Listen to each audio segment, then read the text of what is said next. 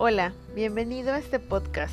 Mi nombre es Isis Barrera y actualmente estoy a cargo del área de grupos eh, privados en el Club de Playa ah, Playa Mía en Cozumel.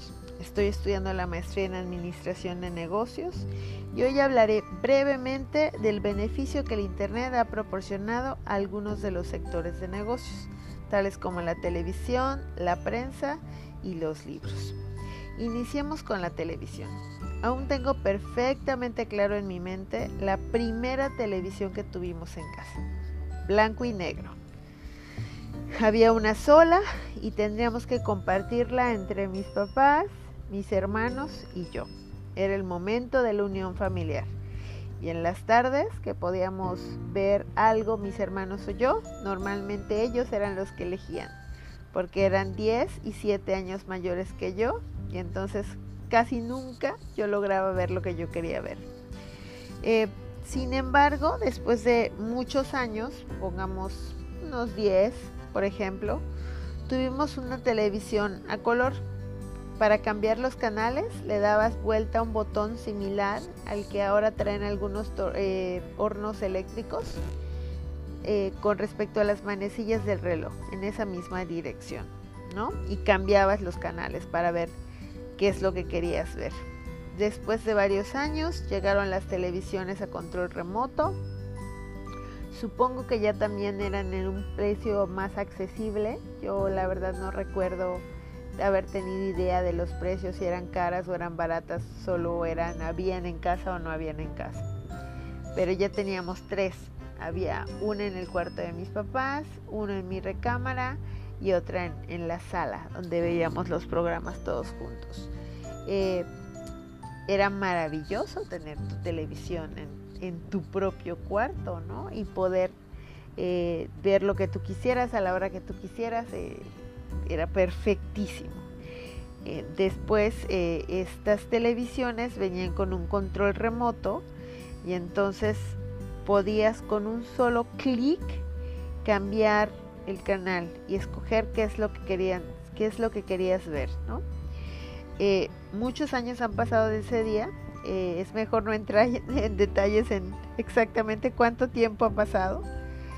Pero ahora estoy en mi habitación, eh, en mi departamento, recostada frente a la pantalla, y me pongo a pensar en que este aparato electrónico que tengo enfrente ahora no solo me da la posibilidad de ver este cierto número de canales.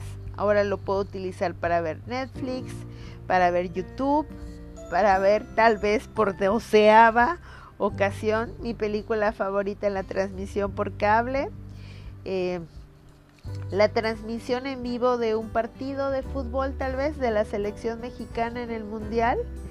No, no es increíble si te pones a pensar en, en que este cuadro que tienes enfrente te haga sentir casi como si estuvieras presente en el estadio. Le gritas a los jugadores, como si pudieran oírte y la imagen es tan clara prácticamente te sientes rodeado de la gente gritando gol al unísono en el estadio.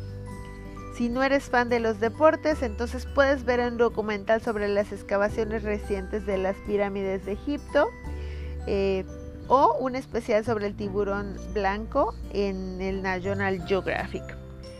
Si por alguna razón no pudiste ver la transmisión de algunas de, estos programas que te interesaban, entonces puedes accesar a las páginas web de los canales de, tu interés o al canal que normalmente tienen en YouTube y entonces ver el programa grabado a la hora que sea de tu conveniencia. Esto a mí me parece increíble, ¿no? Si nos ponemos a pensar en aquella televisión blanco y negro en la sala de tu casa, sin duda es, es un cambio mágico. Siguen utilizando la publicidad, ¿no? Inclusive en, YouTube o en, los, en, sus páginas eh, de, de los canales televisivos, no quiero decir nombres, pero de los diversos que hay en México, siguen saliendo de repente pop-ups de, de anuncios o utilizan a los mismos comentaristas o utilizan a los eh, conductores de algunos programas para ellos mismos hacer un pequeño sketch para promocionar ciertos productos. ¿Por qué? Porque al final eh, nosotros disfrutamos mucho la televisión, pero ellos cobran cantidades bastante importantes para anunciarse a, estos, a, a estas empresas de productos por anunciarlos de esta manera, ¿no? Y entonces es como el negocio de la televisión sigue vigente, sigue generando dinero a partir de diversificarse, ¿no? Tal vez ya no todo el mundo quiera eh, ver un programa a cierta hora porque los tiempos son distintos, porque tenemos que salir a trabajar, porque tenemos muchas cosas que hacer y tal vez no podemos estar sujetos a los horarios que establecen los programas, pero ya tenemos la opción de verlos a través de otras plataformas y siguen usando a sus patrocinadores. De esta manera mantienen eh, económicamente las empresas. ¿no? Al final de cuentas es un negocio y tiene que generar dinero. ¿no? Eh, por otra parte podemos empezar a hablar de la prensa, la prensa, los periódicos. Durante tres siglos, más o menos entre 1600 y 1900, la prensa fue el único medio para informarnos. Eh, yo me pongo a pensar que inclusive que será hace 15 años, si queríamos leer un periódico, teníamos que comprar la edición local en papel en el kiosquito de la esquina o del parque eh, y que contenía todas las noticias del día anterior. Hoy volvemos a usar la palabra clic. Eh, a solo un clic podemos leer no solo lo que está sucediendo en, en nuestro medio, en nuestra área local, sino también podemos ver el periódico en cualquier parte del mundo. ¿No? Es una actualización permanente de contenidos. Los periódicos también tienen cuentas de Facebook, de Twitter y de otras redes sociales para dar la noticia al momento que está sucediendo, a través de un texto, a través de una transmisión en vivo, o sea, de un video que estén transmitiendo, eh, para que estos suscriptores que tienen tengan la posibilidad de compartir su contenido, que a su vez la gente que, lo vea a través de estos suscriptores tenga la posibilidad también de compartirlo. Y entonces llegan a un número ilimitado de personas. Eh, podemos hablar de desde la situación económica que se está viviendo en diferentes países. En este momento estamos viviendo una situación, una pandemia mundial que nosotros que estamos en el área del turismo en la isla de Cozumel nos afecta directamente porque nuestra economía está prácticamente basada en el turismo de crucero que llega a la isla, ¿no? Eh, Estados Unidos emitió una alerta hace un par de días diciéndole, aconsejando a la gente que no viajara en crucero porque eso incrementaba su riesgo a contagiarse de coronavirus, ¿no? Entonces, es, vemos cómo a través de estos medios de comunicación, de esta prensa que está surgiendo, nos enteramos de cómo pasan los casos de coronavirus en Italia, en China, cómo, cómo la gente va reaccionando y cómo los países se, van adaptando para atender estas emergencias, ¿no? Entonces es, es todo a través de, del pequeño clic que nos divide este, de las, del conocimiento, diría, eh, diría yo. Por último, y last but not least, cerrando con brocha de oro, me gustaría hablar un poquito de los libros. Eh, este sin duda alguna es mi sector favorito. Yo tengo un especial, eh, me gusta, disfruto mucho un libro físico, ¿no? Eh, para mí, un buen libro acompañado de un buen café y un atardecer en, tonos cobrizos a la orilla del mar no tiene comparación.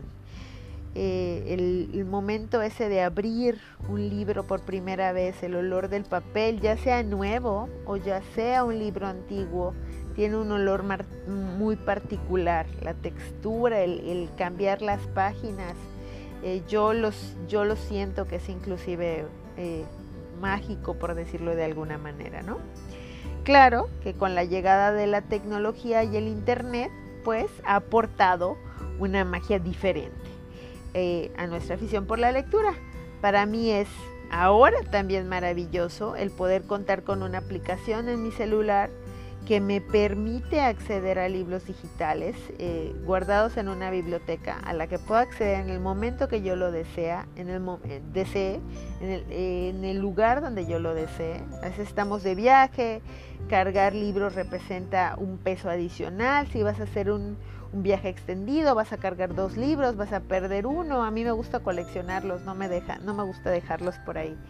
Entonces, me gusta el tenerlos en una biblioteca, en el móvil en este caso, y entonces tener acceso a, estos libros, ¿no? O simple y sencillamente el hecho de, que hay algunos eh, títulos que ya inclusive muchas editoriales ya no los publican eh, en físico, ¿no? Entonces solo los puedes adquirir de, de manera digital. Me pasa con un libro de John Steinbeck que se llama Bitácora del Mar de Cortés. Me encanta ese libro.